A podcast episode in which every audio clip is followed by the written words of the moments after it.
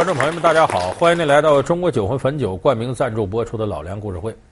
我们这几天一直给大家说有关《中国好声音》的话题。那么，《中国好声音》一大亮点就是这四位导师。那么，去年的四位导师和今年这四位导师已经出现了很大不同，换了两个人。如果说大家对去年的导师印象最深的，恐怕得首推刘欢。那么说刘欢。在当代的中国乐坛，绝对是教父一级的人物。他是怎么能修炼到这个程度的呢？可以不被现在娱乐圈这些功名利禄所左右呢？咱们今天给大伙儿好好说说这刘欢。他的专辑不多，却首首是传唱中的经典。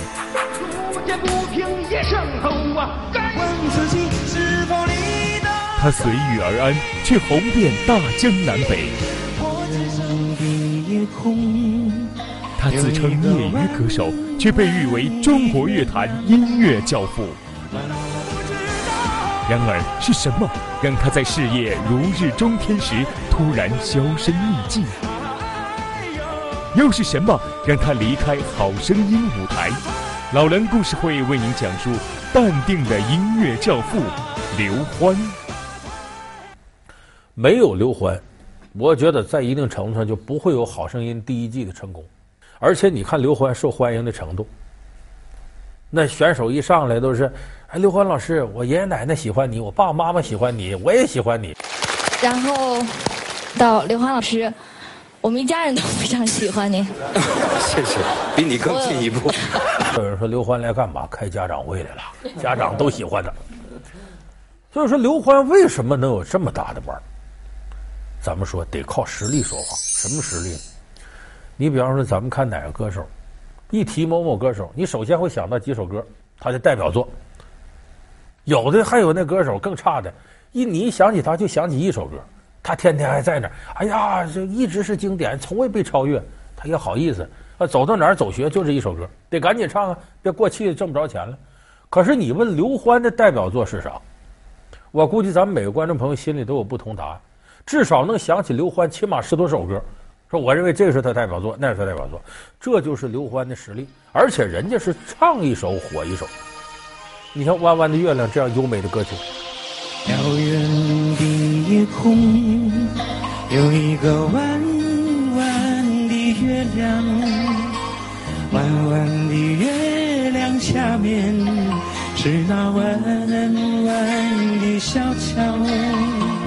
小桥的旁边有一条弯弯的小船，弯弯的小船悠悠，是我童年的阿娇。经刘欢一演绎，脍炙人口。也说刘欢有这样的实力，所以你看刘欢轻而易举就拒绝很多歌手梦寐以求的那些名和利。比方刘欢的节奏那是。我研究这歌，连写呀，到最后我唱，一下唱火了，把我累够呛，我歇两天吧。别的歌手赶紧借着火劲下去挣钱，人家刘欢不在乎。而且你看刘欢一年的节奏跟谁都不一样。我在这写写歌，研究研究音乐，一年我就选择那么一两部优秀的电视连续剧，我唱点插曲，比方说《雍正王朝》了，《闯关东》啊，什么这这个这个这个这个呃《笑傲江湖》啊，哎，唱完了准火。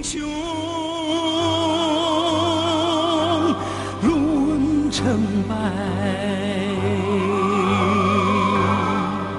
古今谁能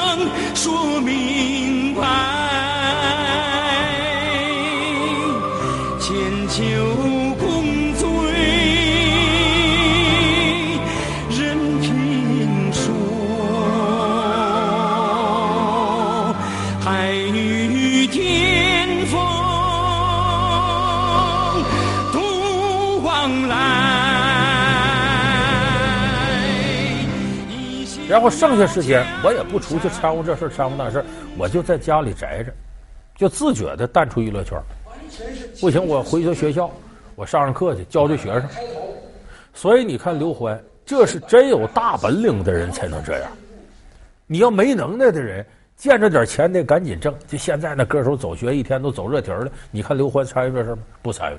所以这才是真正的大腕。那他是怎么样被大家一点点了解的呢？这得说到八十年代。八十年代那个时候呢，我记得八七年中央电视台呢播了两部电视剧，那时候我们都看疯了。当时是分成一三五二四六，周一、周三、周五播的是《雪城》，周二、周四、周六播的是《便衣警察》。这一三五二四六，说这事跟刘欢有什么关系？有关系。一播《雪城》，一打开，天上有个太阳，水中有个月亮。我不知道，我反正满大街都不知道。这六一打开，《便衣警察》。几度风雨几度春秋，这也刘欢的。你琢磨琢磨，那个时候电视剧是稀缺产品，经常是一下班赶紧回家，我要看《雪城》，我要看《便衣警察》，把瓜子儿糖放着，嗑着瓜子儿等着看，就怕漏个情节。因为那会儿电视台都没几个，那电视剧更是少。危难之处显身，原先不是这词儿，原来什么呢？热血铸就，该出手时就出手，就出。我说这不对，这不好汉歌里词儿吗？不是，这首歌的作词叫佚名，容易的易，呃，当茶叶讲的名。他写过好多有名歌，什么大宅门啊，什么好人一生平安，都是他的。这个艺名当时给写词儿就这么写的：金色盾牌，热血铸就，该出手时就出手。刘欢给提意见，这不行。你这该出手时就出手，这警察该不该出手？那得按法律来呀！你想出手就出手，那不成暴徒了吗？不妥不妥，得改，就这么着改成危难之处显身手，显身手。可是艺名就觉得该出手时就出手这词儿好，舍不得扔。隔了十年以后，九七年的时候拍《水浒》，他把这词儿搁里头了。哎，路见不平一声吼，该出手时就出手。而且巧合的是呢，这个好汉歌也是刘欢。所以当年刘欢凭借唱这个，一下子就火的都不行了。那么他是怎么走到这个行业的呢？有人说刘欢打小就干这，不是。刘欢从来没接受过科班的音乐训练。小时候学过二胡，后来刘欢反而在艺术上干什么呢？你们大伙绝想不到他干什么，说相声。刘欢天津人，后来考的天津曲艺团去。那会儿你们可别小瞧，天津曲艺团可太难考了。天津说相声人才乌泱乌泱的，刘欢当时居然考进去了，和谁一场呢？刘欢是两伙的，就我们说捧哏。当时斗活这人谁？戴志成，就是跟姜昆搭档，现在小戴，他俩一场。后来有一次一个偶然机会，我听到了什么？刘欢在后台学了一段马三立，哎呦，学那个像。他要不这，我敢说电视机前观众朋友绝大多数人都不知道刘欢说过相声。当然，一年不到，他就出来了。他的专辑不多，却首首是传唱中的经典。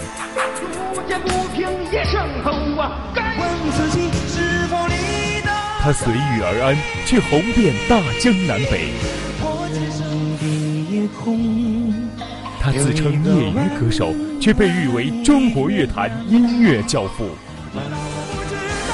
然而，是什么让他在事业如日中天时突然销声匿迹？又是什么让他离开《好声音》舞台？老梁故事会为您讲述淡定的音乐教父刘欢。好，欢迎您回到中国酒魂汾酒冠名赞助播出的老梁故事会。后来他考到了北京国际关系学院，学什么？学法语。所以有人说学法语是将来得奔翻译、外交官，怎么还唱上歌呢？刘欢打小就喜欢唱歌。说这个他干这玩意儿，他跟艺术圈接不上，还真接上了。八十年代时候，中央电视台有档节目，就经常介绍一些外国电影啊、外国风土人情，像纪录片似的。我记得叫什么《九州纵横》，好像是这个名啊，这现在早都没了。后来这个《九州纵横》里啊，介绍国外的这些外国电影，得有人来唱唱外国电影的一些插曲。那外国电影不是英文、法文都有啊？说这歌手那阵歌手的文化水平跟现在不能比，你找谁唱不会英文法文？说这么着吧，咱们到学校里找有没有这样的？一打听，说北京国际关系学院有个刘欢，外语好，学法语专业，第二外语是英语都行。找到刘欢，刘欢就到中央电视台来录了。很多人一想，他跟学校的，他就是英文法文，对，别的唱能跟艺术家比。刘欢一开嗓，所有人都震住，我的妈，这嗓子太好了。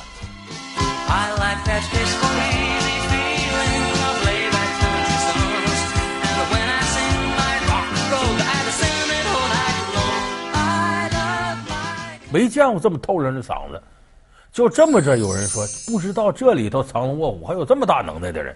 就这么着，刘欢开始借助这个进入艺术圈，唱了《便衣警察》，唱了《雪城》主题曲。到后来，我们知道九十年代初啊，郑晓龙、冯小刚他们导过一个电视连续剧，叫《北京人在纽约》。这里边就需要有很多英文的东西，找谁呢？当之无愧得找刘欢。刘欢呢，就自己把《北京人在纽约》这些。那么有的时候我们看呢，这个世事难料的里边会有一些冥冥当中的巧合。这个刘欢唱《北京人在纽约》这个歌啊，他写这个歌，说刘欢懂外语，说那当时我们都知道郑晓龙、冯小刚在美国拍的《北京人在纽约》，哎，那当时的姜文啊、王姬在那边拍的，刘欢是当时根本没去纽约。是这个电视剧后期制作拿回北京来了。刘欢在北京写的和纽约有关的歌，可是这事情过去几十年之后啊，出现了逆转。什么呢？刘欢在这个二零一二年年初的时候，还在美国，他女儿考到纽约大学表演系，刘欢就在纽约陪读。这个时候接了电视剧《甄嬛传》，把《甄嬛传》这些歌大包大揽，他都弄过来了。然后呢，《甄嬛传》我们都知道，这主题曲叫《凤凰于飞》，前面的歌反映是什么？故宫里头的事儿，这北京的事儿好；反映纽约的事儿是他在北京写的；反映北京的事儿都是他在纽约写的。这《凤凰于飞》这系列，《甄嬛传》主题曲听起来不好理解。一般来说都是先作词，然后再配曲。刘欢不是先作曲，觉得曲子弄好再往里码词儿，所以这歌其实是为曲子而存在的。所以这凤凰于飞争议挺大，这也是刘欢当时，哎，就是在二零一二年回归乐坛之后，非常成功的一个。那么说他回归乐坛，有人说：“哎呀，好像好声音之前，刘欢有好多年都没看着他了。”说这个是怎么回事呢？刘欢两千零八年唱了奥运会的歌曲《我和你》，跟那个莎拉布莱曼唱的，之后就刘欢就没信了。不是刘欢哪儿去了呢？有人找啊，后来网上有他一张照片，大伙一看坏了，刘欢拄个拐棍儿，那条腿一看就瘸着呢，背个小包，到时候完了，刘欢残废了，哎呦，这怎么弄的？说这事儿怎么回事呢？咱得从刘欢他老婆那说起。啊，说这残废他老婆打的，我说不是，刘欢当年，这都是很早了，就八十年代那个时候，刘欢参加过湖南卫视的一个晚会。那会儿刘欢单身呢，到那儿去了以后呢，回来没有买到回北京的机票，就把事儿耽误了。正好还有这么点空，湖南卫视有个女主播叫卢璐，这卢璐比刘欢大两岁。说你看刘欢是我打电话把他请来的，你来人家回不去，耽误事儿，太不好意思了。就说这么着吧，跟自己一个同事说说，你不跟九寨沟那边熟吗？张家界那头熟吗？